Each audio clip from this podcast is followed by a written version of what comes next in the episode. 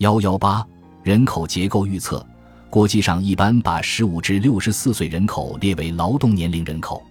劳动年龄人口以外的人口都属于非劳动年龄人口，包括少儿人口和老年人口。总抚养比是指少儿和老年人口对劳动年龄人口的比率，用以表明每一百名劳动年龄人口要负担多少名非劳动年龄人口。少儿抚养比是指少儿人口对劳动年龄人口的比率，老年抚养比是指老年人口对劳动年龄人口的比率。总抚养比就是少儿抚养比和老年抚养比相加之和。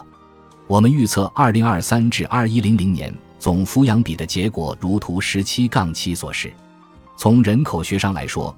如果总抚养比低于百分之五十，就是处于人口红利时期。如果总抚养比高于百分之五十，就是人口红利结束。按照中预测，中国的人口红利将在二零三六年结束。